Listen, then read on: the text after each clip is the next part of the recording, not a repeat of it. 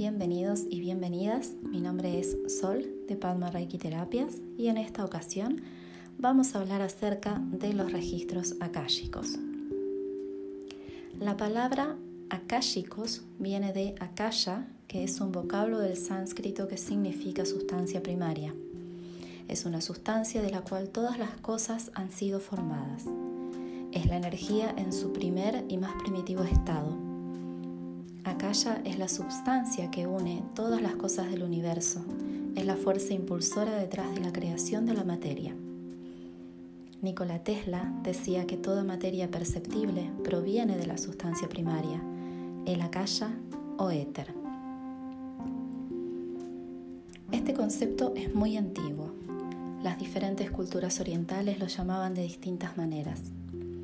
Por ejemplo, el primordial Om la música de las esferas, las joyas de Indra.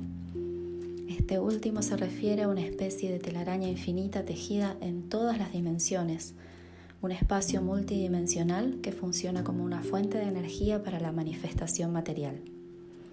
El filósofo Alan Watts decía, imagina una telaraña multidimensional en la mañana temprano, cubierta con gotas de rocío y cada gota de rocío contiene el reflejo de todas las otras gotas de rocío y en cada gota reflejada el reflejo de todas las otras gotas de rocío en ese reflejo y así hasta el infinito. El akasha es el espacio en sí. Es un espacio que no se encuentra vacío, sino que los elementos llenan, que existe simultáneamente con la vibración. Akasha es el sentido etéreo de todo lo que existe, la raíz común de todas las religiones. De esta forma entendemos como Akasha al espacio que contiene la información de todo lo que existió, existe y existirá. Podríamos asemejar a la Akasha con un sistema nervioso invisible que atraviesa todo lo que existe y lo compone, un gran campo vibratorio que conecta a todas las cosas.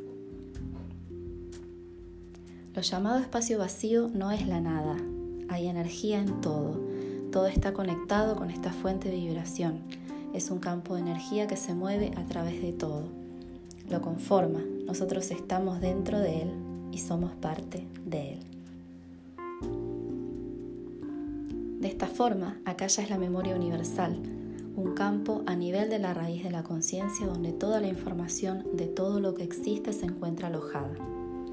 Para explicarlo en términos simples, podemos comparar a la calle con una gran biblioteca donde cada libro reúne el camino de cada alma, concentrando toda la información que el alma necesita para existir, para materializarse en el tiempo y en el espacio. Cada libro contiene todas las experiencias que atravesó, atraviesa y atravesará el alma, o sea, sus potencialidades. Es importante tener en cuenta que la información que obtendremos no responde a los cinco sentidos. Es información sutil que se encuentra codificada en esencia y función de todo lo que pueda adoptar forma. Por ejemplo, cuando hacemos una lectura de un objeto en registros akáshicos, por ejemplo una piedra, nosotros rastreamos la información en el plano akáshico. Recordemos que el archivo akáshico es atemporal. Al canalizar entonces rastreamos la información encontrando la mínima expresión de por qué existe esa piedra y la bajamos para luego interpretarla. Vamos ahora a conversar acerca del el origen del término registros akáshicos. Se tiene la creencia que en un principio no a todos los humanos se les permitió el acceso a estos registros, pero con el paso del tiempo los portadores del conocimiento, los eruditos, sabios, maestros, sacerdotes, abrieron el acceso al resto del mundo con la intención de que los hombres se volvieran creadores de su propia dimensión.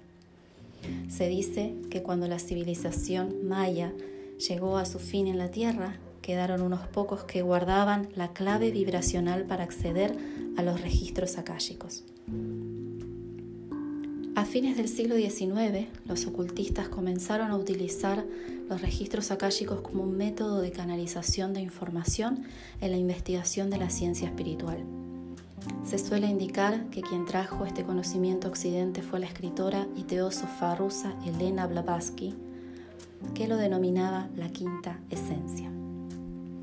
El término registro akáshico en sí mismo fue utilizado por primera vez por quien fue asistente de Blavatsky, la escritora y filósofa Annie Besant, que en su libro La sabiduría antigua del año 1897 lo nombra por primera vez. Este término fue aceptado y difundido por múltiples personajes a lo largo del tiempo. Uno de esos personajes es Edgar Cayce, que fue un psíquico norteamericano que realizaba lo que él mismo llamaba lecturas en un estado de trance, razón por la cual se lo llamaba el profeta durmiente. Case decía que el conocimiento obtenido en sus lecturas salía de una especie de almacén de todo lo que ha acontecido desde el inicio de los tiempos registrado en el éter. Fue Mary Parker, nacida en 1932 y fallecida en 2015, quien sistematizó el método de ingreso a los registros akáshicos. Parker fundó en el año 2001 una organización sin fines de lucro dedicada a la enseñanza y difusión de los registros akáshicos que funciona hasta hoy en día. Ella es quien registra por primera vez lo que llamó la técnica de oración sagrada, que comenzó a impartir en sus talleres a partir de 1989. Parker recibe instrucción y enseñanza de la oración sagrada como medio de acceso consciente a los registros akáshicos de Johnny Prochaska, un español de origen checo. Prochaska residía en el barrio español en Ciudad de México era parte de los expatriados desde que Franco tomó el poder en los años 40 en España. Al finalizar un viaje de negocios, Prochaska es informado del retraso de su vuelo, con lo cual decide salir a recorrer algunos barrios de la Ciudad de México. Se dice que al doblar en una esquina muy concurrida, se encuentra con una mujer que le resulta familiar. Ella está frente a un pórtico, haciéndole señas para que se acercara. Era una anciana maya que llevaba tres años llamándole en sueños. Cuando Prochaska se acercó, ella le dijo, por fin llegaste. Y le explicó cómo sus ancestros trajeron a la tierra desde lejos el conocimiento del tiempo. La señora lo guió hacia un antiguo lugar sagrado en las montañas y se dice que a través de una ceremonia se le transmitió la oración sagrada. Él debía enseñar cómo usar esta oración para que la humanidad pudiera abrir los registros y ayudar a volver a despertar a todos aquellos que buscaran el conocimiento. Prochaska decide mudarse a Estados Unidos, donde a finales de los años 60 comenzó a enseñar a las personas cómo acceder a los registros propios y ajenos. A finales de los años 70 vuelve a México y reside allí hasta su muerte. Resumiendo, los registros akáshicos son una técnica que nos permite desarrollar la conciencia de la existencia del espíritu y tomar contacto con él. Es un modo de permitirle a nuestro espíritu que se exprese. Los registros akáshicos son el banco de memoria de la vida en todas sus posibilidades. Todo lo que sentimos y pensamos, nuestras intenciones, deseos y acciones permanecen impresas en el akasha. Los registros akáshicos son una expresión sutil de la realidad que no puede ser percibida por los cinco sentidos, sino por la conciencia del alma.